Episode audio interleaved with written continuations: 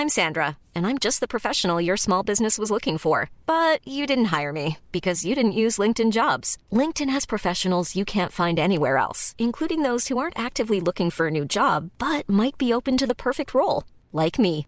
In a given month, over 70% of LinkedIn users don't visit other leading job sites. So if you're not looking on LinkedIn, you'll miss out on great candidates like Sandra. Start hiring professionals like a professional. Post your free job on linkedin.com/people today.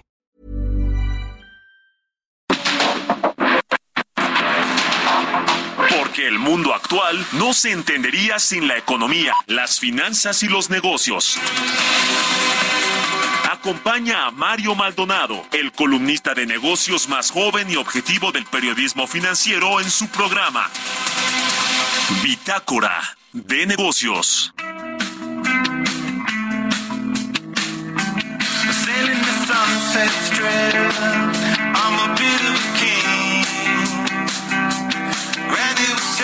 Take a. I've been bending the string. Got hammers in both my hands. Such a delicate touch.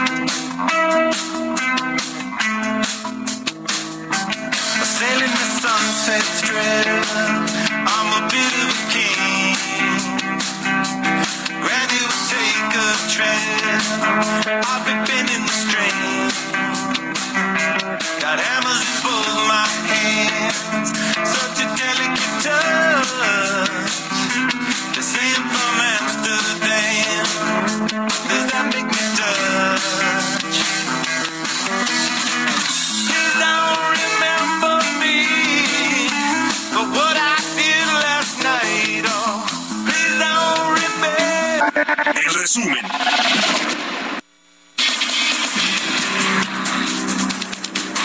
Al iniciar el registro de aspirantes, el comité organizador para la selección de la persona responsable para la construcción del Frente Amplio por México emitió los lineamientos que deberán seguir los aspirantes, entre ellos no llamar al voto y reportar en todo momento su financiamiento para ser enterado al Instituto Nacional Electoral. Felipe García Moreno, presidente y director de JP Morgan México, aseguró que estamos viviendo un nuevo Mexican Moment. Explicó que son los inversionistas, los grandes corporativos, los que están buscando oportunidades para quedarse en nuestro país, como lo prueban las 41 empresas que ya anunciaron sus planes de expansión y llegada.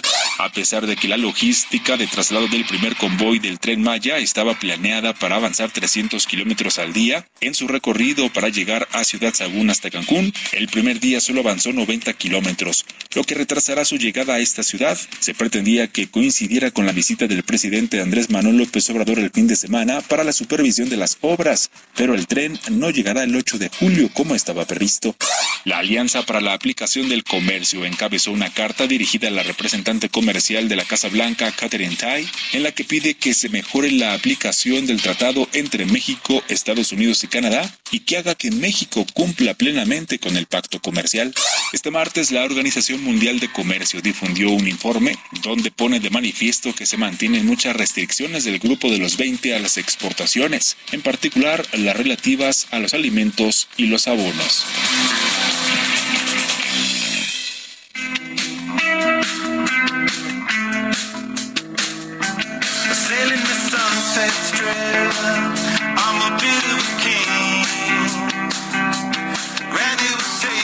¿Qué tal? ¿Cómo están? Buenos días. Bienvenidos aquí a Bitácora de Negocios. Soy Mario Maldonado y me da gusto saludarlos como todos los días en este miércoles, miércoles 5 de julio del 2023 y estamos escuchando un poquito de música después del resumen informativo. Esta semana escuchamos canciones de reciente aparición en la industria musical y es el caso de esta de los Red Hot Chili Peppers. Se llama Eddie, esta banda de rock estadounidense de los 80s. En el 1983 se formaron estos, eh, este grupo, esta banda de Los Ángeles, California, los Red Hot Chili Peppers.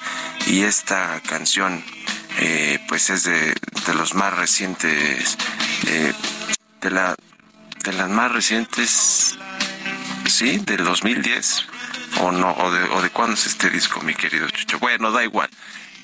Es del 2022 este disco, pero bueno, es un homenaje a Eddie, Van, a Eddie Van Halen, que es un guitarrista y miembro fu- fundador de esta banda, precisamente de Van Halen. Bueno, bueno, vamos a entrarle a los temas, a la información, y vamos a hablar con Roberto Aguilar, lo importante que sucede en los mercados financieros, mercados a la baja por señales de mayor desaceleración del sector servicios en China.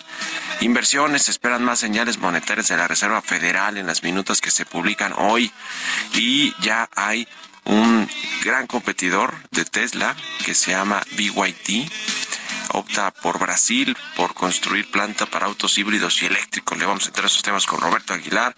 Vamos a hablar sobre el superpeso. Ayer por momentos eh, rompió este piso de los 17, de las 17 unidades el tipo de cambio. Después se regresó un poquito. Terminó cerrando arriba de las 17, de los 17 pesos por dólar el tipo de cambio, pero vamos a hablar de las perspectivas del superpeso con Enrique Covarrubias, economista en jefe de Actimber. Vamos a hablar con Jaime Gutiérrez, presidente de la Cámara Minera de México, sobre lo que se proyecta para el cierre del sexenio, pese a las reformas, porque además ya hay eh, suspensiones eh, por esta ley minera que se aprobó recientemente en, en- en conjunto con otras reformas fast track y que ya están siendo impugnadas también en la Corte.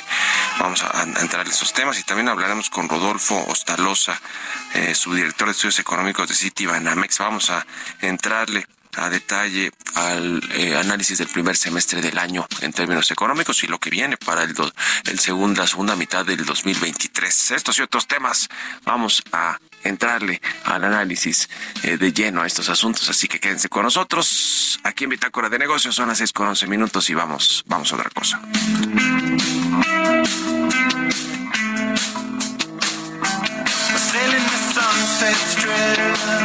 I'm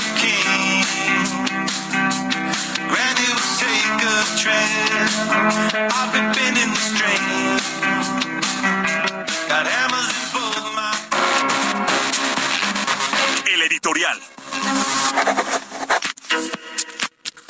A todo lo que da están las eh, pues corcholatas por un lado que ya eh, les restaron reflectores en el Frente Amplio por México, la oposición, sobre todo Xochitl Galvez, y bueno, ayer se registró también Santiago Krill, se inscribió a este proceso interno del de eh, Frente Amplio por México, que incluye al PAN, al el PRD y organizaciones ciudadanas.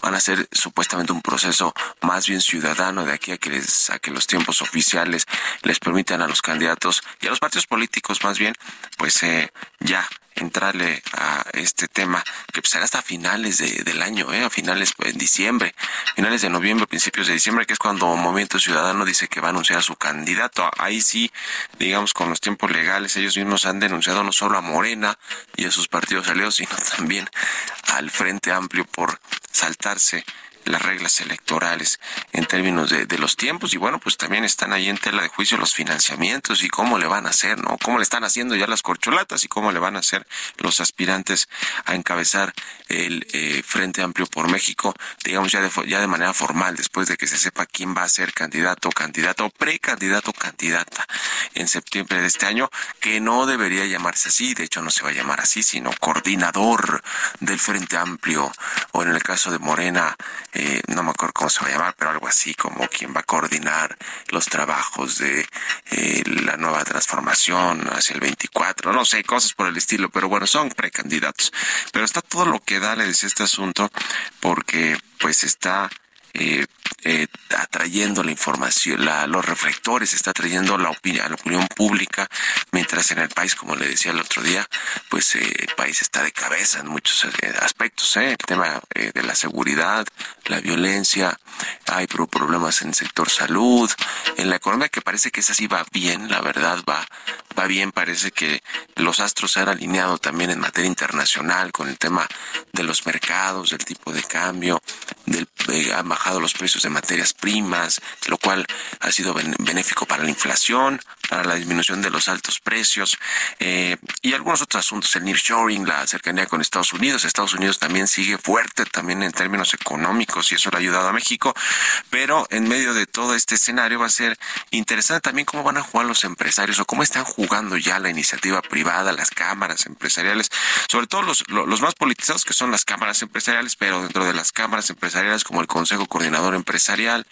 eh, pues está el Consejo Mexicano de Negocios, donde están los, los ricos de México, o el Grupo Monterrey, el Grupo de los 10 de Monterrey, que así se le llama, que es un grupo de los industriales más importantes del país, que la mayoría de estos tienen eh, pues asiento en, en, Monterrey, en esta ciudad tan industrializada.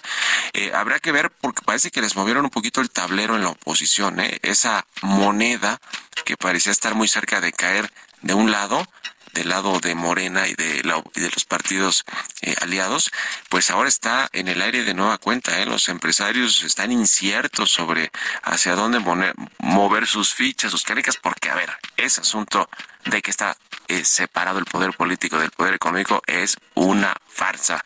Los empresarios y los líderes del poder político siguen moviendo muchos hilos del poder, eh, de, del poder económico, perdón, siguen moviendo muchos hilos del poder político. Así que vamos a ver, Claudia Sheinbaum estuvo ahora en Monterrey, eh, reunida con industriales, no con los, con, con los del grupo de los 10, pero sí con industriales. Adán Augusto López se lleva bien con, con el Consejo Coordinador Empresarial, lo mismo que Marcelo Ebrard, pero a Xochitl Galvez, quien se perfila hoy como la posible candidata del Frente Amplio por México, pues tampoco la ven nada mal los empresarios. ¿eh? Ahora están en una disyuntiva, en un dilema sobre quién apoyar. Ya lo veremos. Y yo creo que lo dirán las encuestas, ¿eh? los sondeos. Si es competitiva, Xochitl tendrá algunos apoyos o muchos apoyos empresariales y si no, se quedarán con las corcholatas. Pero hoy, por hoy, no están definidos los empresarios. ¿Ustedes qué opinan? Escríbanme en Twitter, arroba Mario Mal en la cuenta arroba Herado de México. Mario Maldonado en Bitácora de Negocios.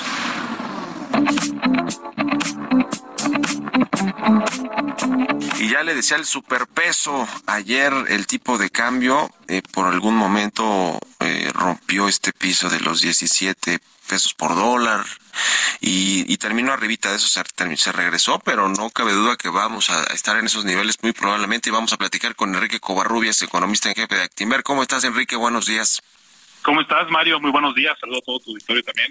Igualmente, pues a ver, platícanos qué ha sucedido con el peso y si y si sí ayer por qué por qué terminó por por romper por minutos este o segundos, no sé ni cuánto fue este piso de los 17.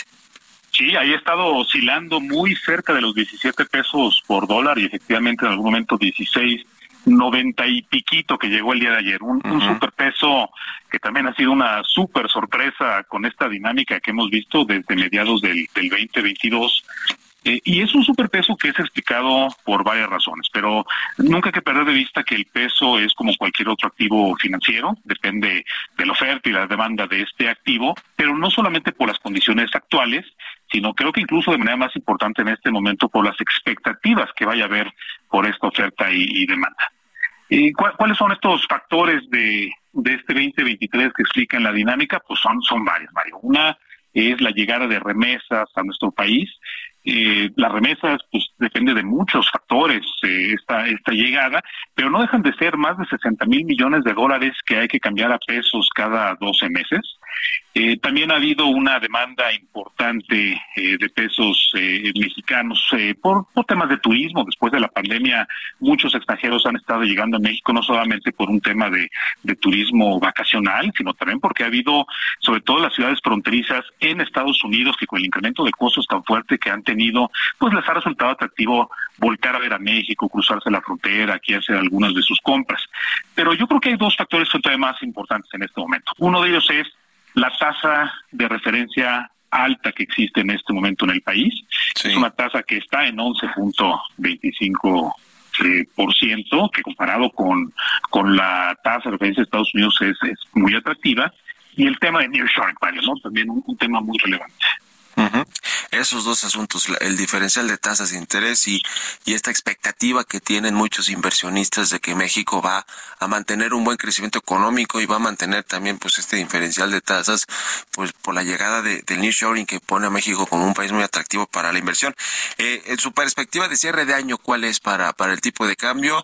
Y, y, bueno, también un comentario sobre los claroscuros, que, que significa tener un tipo de cambio fuerte, porque ya no es como en los 70, ¿no? Eh, que, que reflejaba esta, esta fortaleza de la economía mexicana. Hoy le afecta a muchos sectores, sin duda alguna, un peso fuerte. Sí, tiene, tiene razón. Este superpeso es un peso que para las empresas eh, puramente exportadoras mexicanas, claramente es un, un, diferencial que les está costando en, en sus ingresos cuando uno lo ve en, en, pesos, pero también es un costo que en cierta manera hay que asumir cuando el atractivo de invertir en México se da y que esta inversión, entre otras cosas, hace que el peso se, se fortalezca. Eh, nosotros en Actimber pensamos que el peso mexicano tal vez está muy cerca de, de un piso, este nivel de 17 pesos por dólar. Parece ya ya difícil que se pueda romper mucho más allá de estos niveles. Y en la segunda mitad de, del año que acaba de comenzar, pues hay otros factores que serán relevantes para la dinámica de esta, de, esta divisa. Eh, uno de ellos es que mientras la Reserva Federal con altas probabilidades todavía va a incrementar tasas, de hecho en este mes de julio pinta para que veamos un incremento adicional de 25 puntos base, en el caso mexicano con la inflación que ha estado cediendo ya, ya parece que hasta cierre de año Banco de México puede tener algo de espacio para comenzar a cortar tasas tal vez en noviembre o en, o en diciembre, y eso implica pues que el diferencial que existe con respecto a la tasa de Estados Unidos comenzará a cerrarse, comenzará a ser eh, menos atractivo invertir en el peso mexicano, que sea de una manera muy muy marginal, y eso pensamos que hará que el tipo de cambio eh, comience un proceso normal, en cierta manera de depreciación, para cerrar por ahí de 17 pesos con 80 centavos.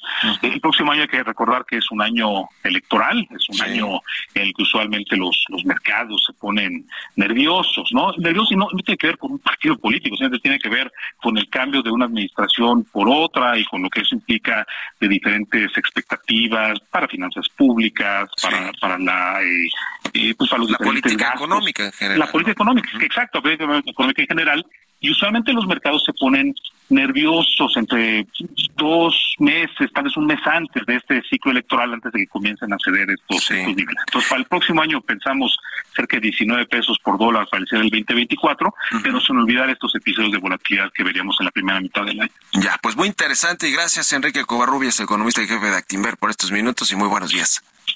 Gracias Mario, buenos días a todos. Hasta luego, 6 con 21, vamos a otra cosa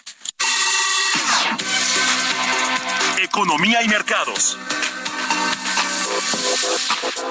Roberto Aguilar ya está aquí en la cabina del Heraldo Radio. Mi querido Robert, buenos días. ¿Cómo estás, Mario? Me da mucho gusto saludarte a ti y a todos nuestros amigos. Fíjate que dos datos que se dieron a conocer rápidamente. El tema del índice de confianza del consumidor de junio, que sube ligeramente respecto a mayo, pero de los cinco elementos, el que bajó es el que señala la situación económica esperada en los siguientes 12 meses por las familias respecto a la situación actual.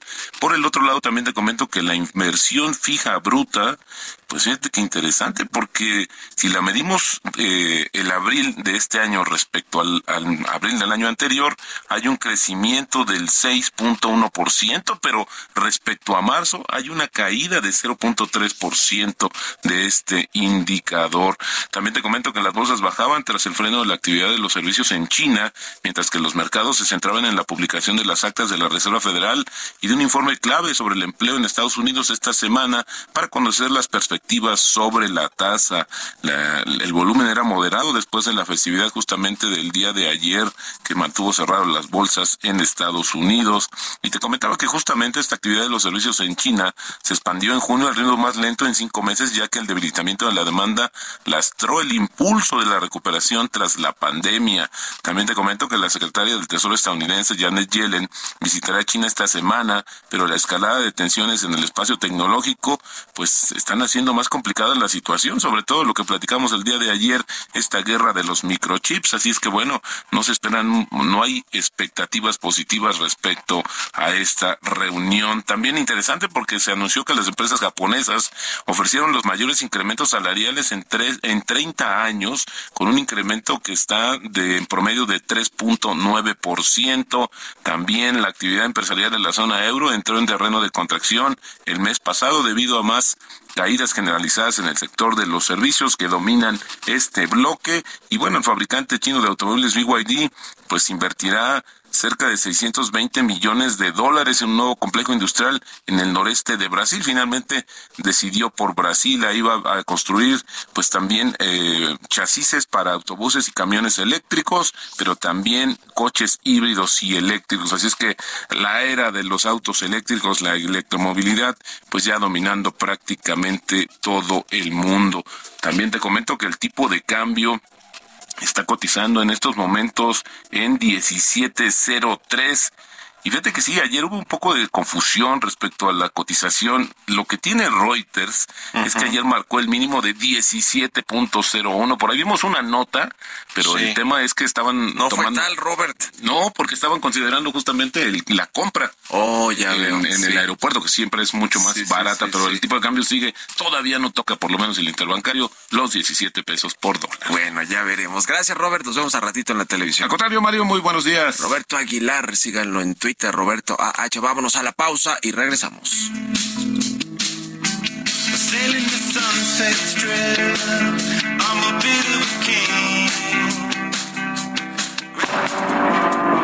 En un momento continuamos con la información más relevante del mundo financiero en Bitácora de Negocios con Mario Maldonado. Regresamos.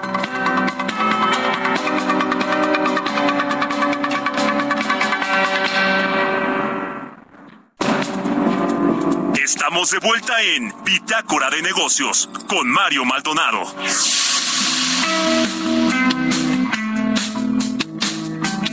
Sailing the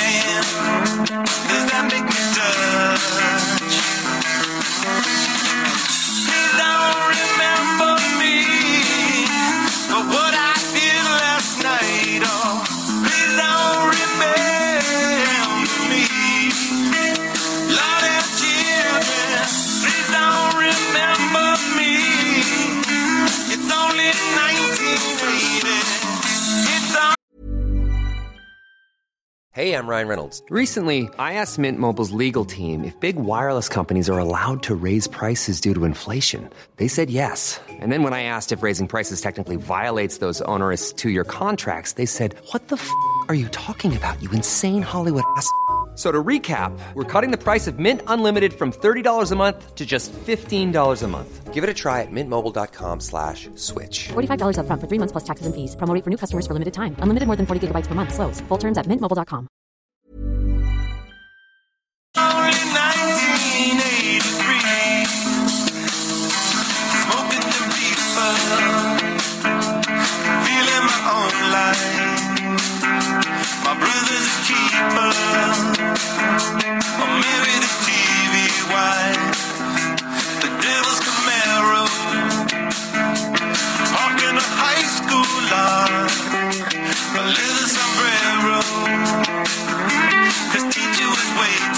heart.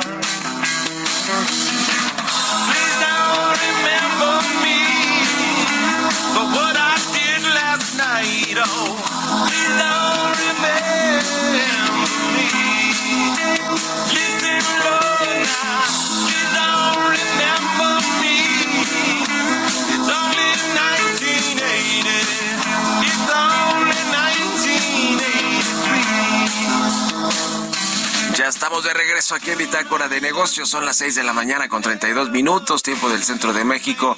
Y regresamos escuchando un poquito de música antes de irnos con la información. En esta segunda mitad del programa estamos escuchando a los Red Hot Chili Peppers. Se llama Eddie esta canción. Y la escuchamos pues que a propósito de que ahora estamos poniendo canciones de bandas eh, de reciente, más bien de canciones de reciente aparición en la escena musical, en la industria, porque ya las bandas son muy conocidas, como es el caso de estos estadounidenses de Los Ángeles, California, los Red Hot Chili Peppers, que son una banda que se creó en 1983.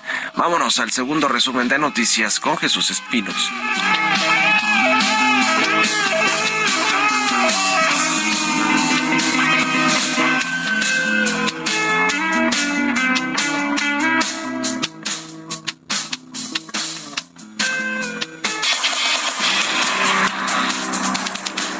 Tres años de que se concretó la negociación para la modernización del Tratado de Libre Comercio Unión Europea-México, se espera que a finales de este año la Unión Europea firme un tratado comercial con nuestro país.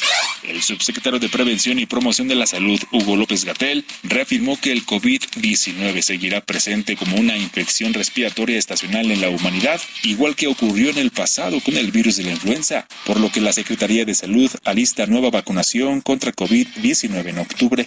De acuerdo con datos del Banco de México, Nuevo León lideró la recepción de remesas en el primer trimestre del año con 341.8 millones de dólares. Le siguió Tamaulipas con 252.4 millones y Coahuila con 252.4 millones de dólares.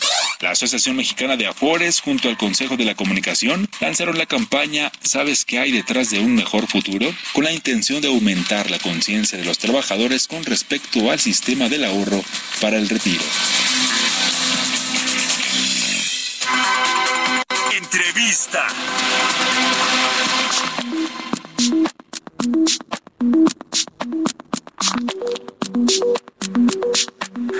Y bien, vamos a platicar con Jaime Gutiérrez, él es presidente de la Cámara, Cámara Minera de México, la Camimex. ¿Cómo estás, Jaime? Muy buenos días. Buenos días, muy bien, muchas gracias. Gusto saludarte.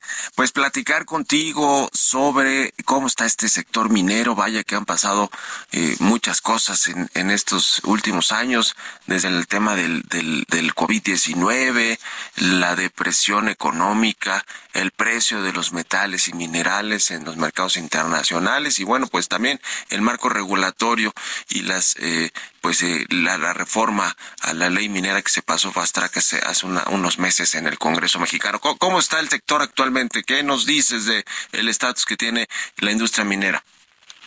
Pues muy bien, afortunadamente, a pesar de los desafíos que bien mencionas, eh, primero la pandemia, eh, posteriormente, eh, pues muchas uh, situaciones que hemos tenido que enfrentar. Nosotros acabamos de presentar nuestro informe de actividades eh, en este 2023 en relación a cuál es eh, eh, la actividad minera, la situación minera en el 2022 y en el cual pues estamos manifestando que nos consolidamos como una de las industrias importantes en el país, en la cual bueno pues son dentro de las cinco actividades más que contribuyen más al, al PIB nacional. Eh, eh, si bien en el 2022 hemos eh, tenido y empezado a ver un decremento en nuestra producción de alrededor de un 5%, pues igualmente podemos mencionar que hemos tenido un incremento en nuestras inversiones, esto más que nada porque son inversiones programadas. Hemos tenido incremento de nuestra contribución fiscal, pago de impuestos y, y, en este año en especial pues con desafíos bastante más fuertes eh, en relación a la modificación a la, a la ley en la cual hemos estado trabajando fuertemente, pues eh, en principio con las mismas autoridades en cuanto a, a, que saliera una ley que no fuera demasiado eh, fuerte para, para nuestra industria. Logrando esto, finalmente, no con las condiciones que nosotros hubiéramos eh, deseado, pero pues algo con lo cual podemos trabajar. Y también mencionar que, bueno, eh, la última etapa de, la, de esta modificación de la ley, pues está en la reglamentación de la ley misma que pues nosotros estamos eh, en poniendo nuestra posición de cómo debería de ser esta reglamentación a las a las autoridades de la secretaría de la secretaría de economía. En términos generales con muchos desafíos pero caminando afortunadamente eh, bien. Hablando de la ley minera Jaime se dio a conocer estos días, ayer o antier, que un juez federal otorgó una suspensión definitiva a una empresa respecto de esta ley minera, a la empresa Cobre del Mayo. Eh, eh, van a venir, me imagino, pues más de estas suspensiones o de estos amparos, ¿no? Sí, eh, yo como menciono, como menciono, nosotros hemos estado eh, en una forma muy intensa buscando comunicación con las autoridades, tanto las eh, del Poder Ejecutivo como Legislativo, eh, pero y además nuestra función como Cámara Minera es ver la situación general de la industria. Nuestros agremiados por cuestiones particulares y de sus propios consejos de administración, pues toman las determinaciones que crean conveniente. En este caso, recurrir a un amparo, sobre todo considerando de que hay términos que vencen y que tienen que tomar una, una acción. Eh, eh, esa es la situación, eh, pero el ánimo es de seguir dialogando con las autoridades. Ahora, eh, y, lo que suceda también en la Suprema Corte de Justicia de la Nación, porque estas reformas que se pasaron al vapor, fast track, como se le dice en el argot legislativo, pues eh, fueron impugnadas por los partidos de oposición por el, por el proceso legislativo, como se, como se eh, pasaron, y bueno, pues lo más probable es que se echen abajo en la Suprema Corte de Justicia de la Nación, así que veremos también qué sucede de ese lado. en términos de inversiones, ¿cómo es, cómo está la Cámara minera de, de México, los, los agremiados, eh, cuántas inversiones están haciendo para el cierre de este 2023 y para el próximo año, que pues es el último del sexenio del presidente López Obrador. Sí, el, reporte que estamos eh, eh, haciendo de las actividades, los datos ya duros que tenemos de la actividad en el 2022, pues nos reportan un incremento, una unas inversiones de alrededor de más, un poco más de 5 mil millones de dólares, pero como menciono, estas inversiones vienen programadas ya con anterioridad. Hay un incremento también en, eh, en las inversiones en exploración, pero a su vez esto pues no es lo que nosotros estábamos esperando o proyectando que, que, hubiera. Eh, en este 2023 y dependiendo de cómo eh, salgan las cuestiones internas del país en afectaciones de tipo eh, eh, legales que se puedan tener, pues veremos eh, cuál es la tendencia, eh, sobre todo en exploración que está eh, siendo muy, muy regulada por las autoridades y eso desincentiva el interés por venir a explorar. Y si no exploramos, pues no tenemos yacimientos nuevos y no podemos sustituir a las minas que se van agotando. Estaríamos hipotecando el futuro de la minería. Esperemos que, que no suceda esto y poder seguir siendo un factor importante en la industria del país. Ujú. Hoy, co- hoy como está la ley minera eh, y la reforma que se hizo, eh, eh, digamos, ya, ya está, ya está, digamos, eh, el nuevo marco legal eh, surtiendo efecto en, en todos los procesos de la minería en México o, o es un poco más hacia futuro, Jaime? Eh, la ley ya está definida, eh, independientemente de lo que pueda suceder en las cuestiones de, de controversias y de amparos y demás. La ley está definida y en lo que estamos trabajando precisamente nuestro, nuestra posición respecto al reglamento de cómo debe aplicar aplicarse esa ley. Eh, la ley como viene, como menciono, pues de, de ninguna manera es una ley que incentive la actividad.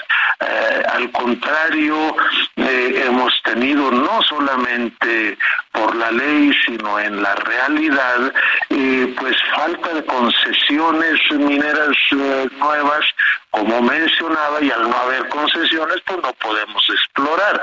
Eh, sí hay muchos obstáculos en permisos, en tramitología, eh, etcétera. No se ha reconocido la importancia de, la minería. Somos el ahora ya el sexto generador de divisas para, para el país, pero por alguna razón no se ha reconocido e incentivado esta actividad. Pues interesante e importante lo que suceda con la actividad minera y con la industria eh, en, en estos próximos meses. Vamos a estar en contacto si nos permites, Jaime, y te agradezco estos minutos para el Heraldo Radio. No, al contrario, muchas gracias eh, por eh, ayudarme a resaltar la in- importancia de la minería, que pues no es la minería por sí misma, sino su vinculación con más de 70 sectores productivos en el país. Eh, gracias por eso. Muchas gracias a ti. Es Jaime Gutiérrez, presidente de la Cámara Minera de México. Seis con 44 minutos. Vamos a otra cosa. Historias empresariales.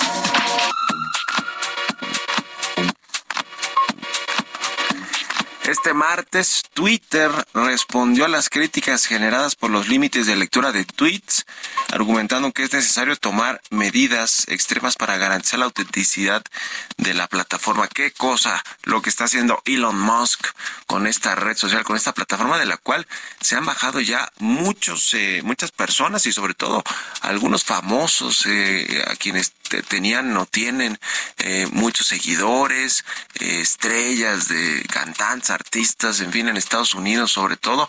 ¿Por qué?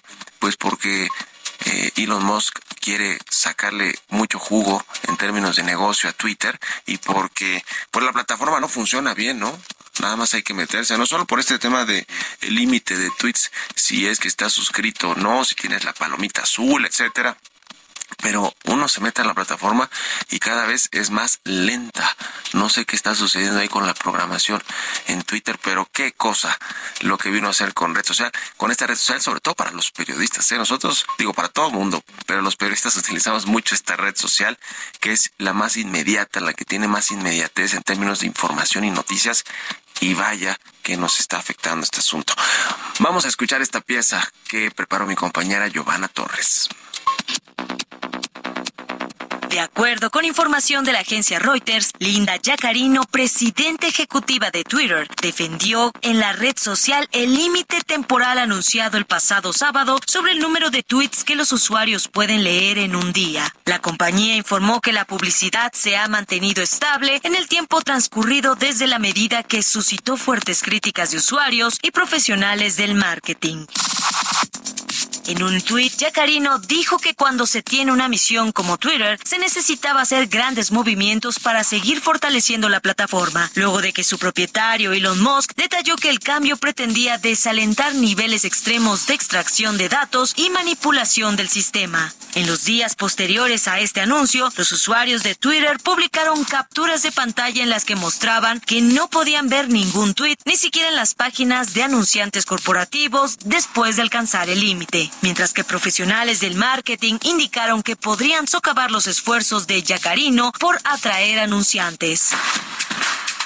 El límite entró en vigor poco después de que la red social empezara a exigir a los usuarios que se identificaran con una cuenta para ver los tweets. La matriz de Facebook Meta Platforms dijo que planea lanzar una aplicación de microblogging llamado Trends, lo que representa un desafío directo a Twitter, que ha sido muy cuestionado desde que Moss compró la compañía por 44 mil millones de dólares en 2022. Para Bitácora de Negocios, Giovanna Torres.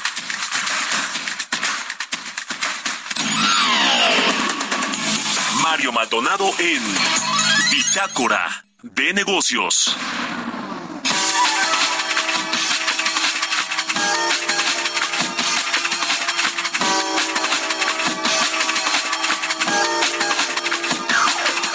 Y bien, vamos a platicar con Rodolfo Ostolaza. Él es subdirector de estudios económicos de Citibanamex. ¿Cómo estás, Rodolfo? Muy buenos días.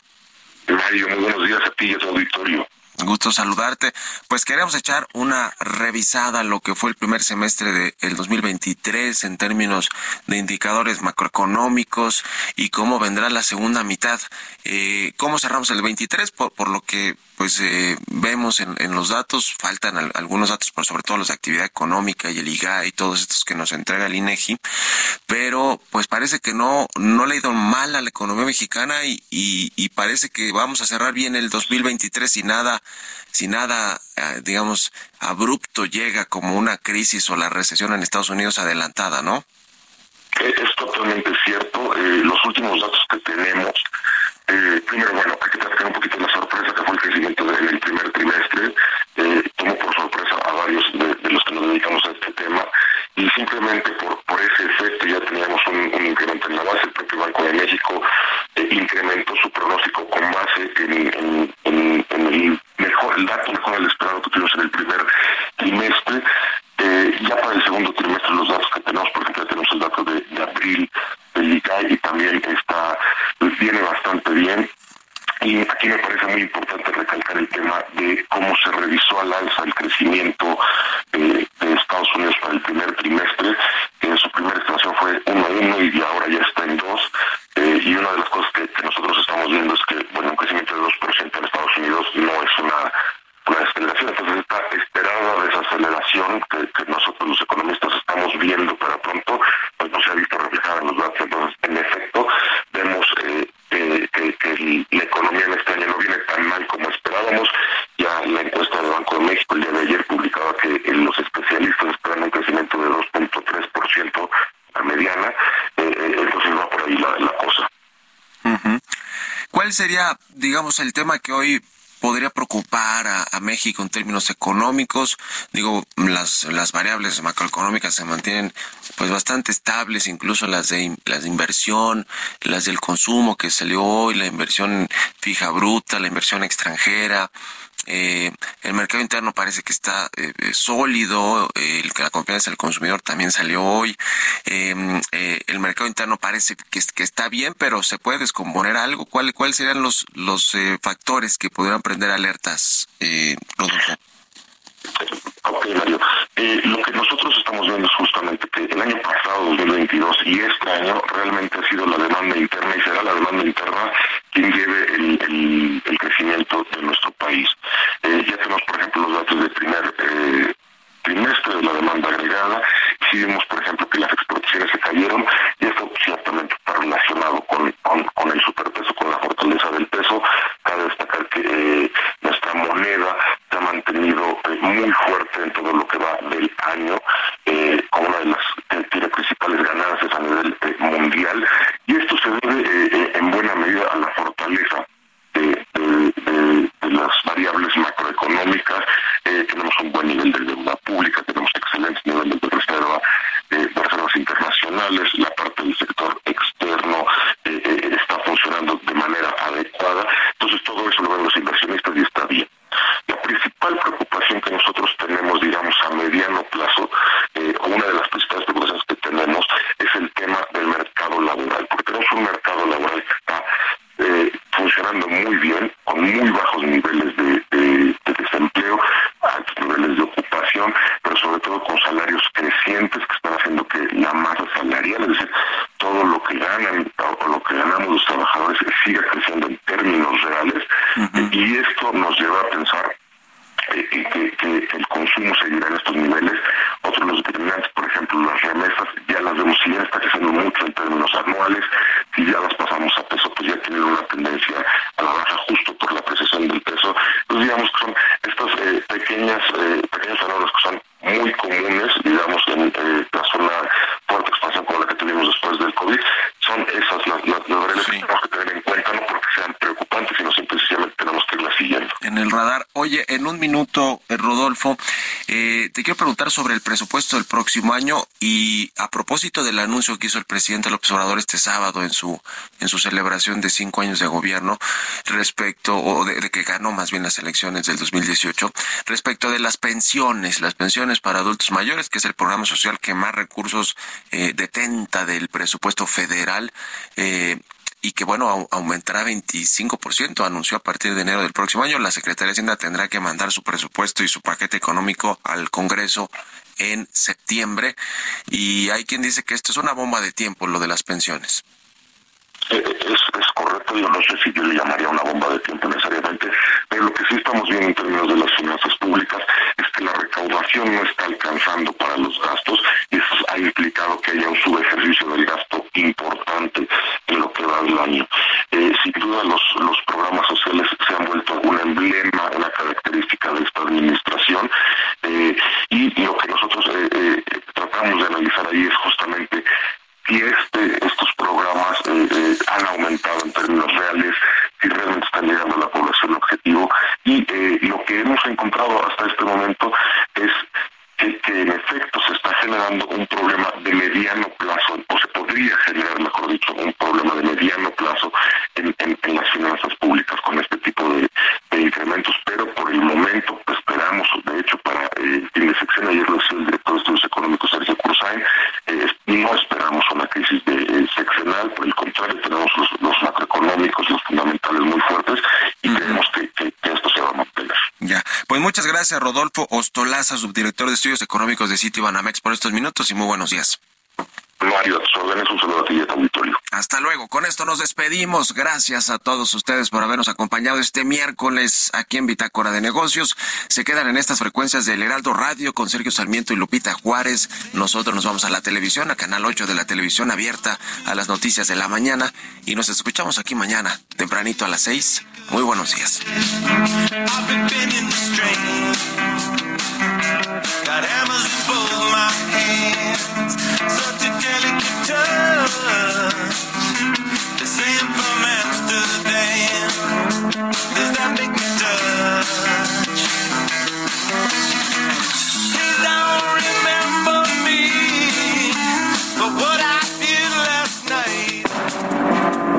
Esto fue Bitácora de Negocios con Mario Maldonado.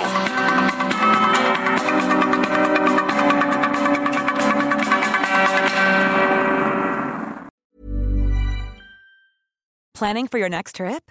Elevate your travel style with Quince. Quince has all the jet setting essentials you'll want for your next getaway, like European linen, premium luggage options, buttery soft Italian leather bags, and so much more. And is all priced at 50 to 80% less than similar brands. Plus, Quince only works with factories that use safe and ethical manufacturing practices. Pack your bags with high-quality essentials you'll be wearing for vacations to come with Quince. Go to quince.com/pack for free shipping and 365-day returns.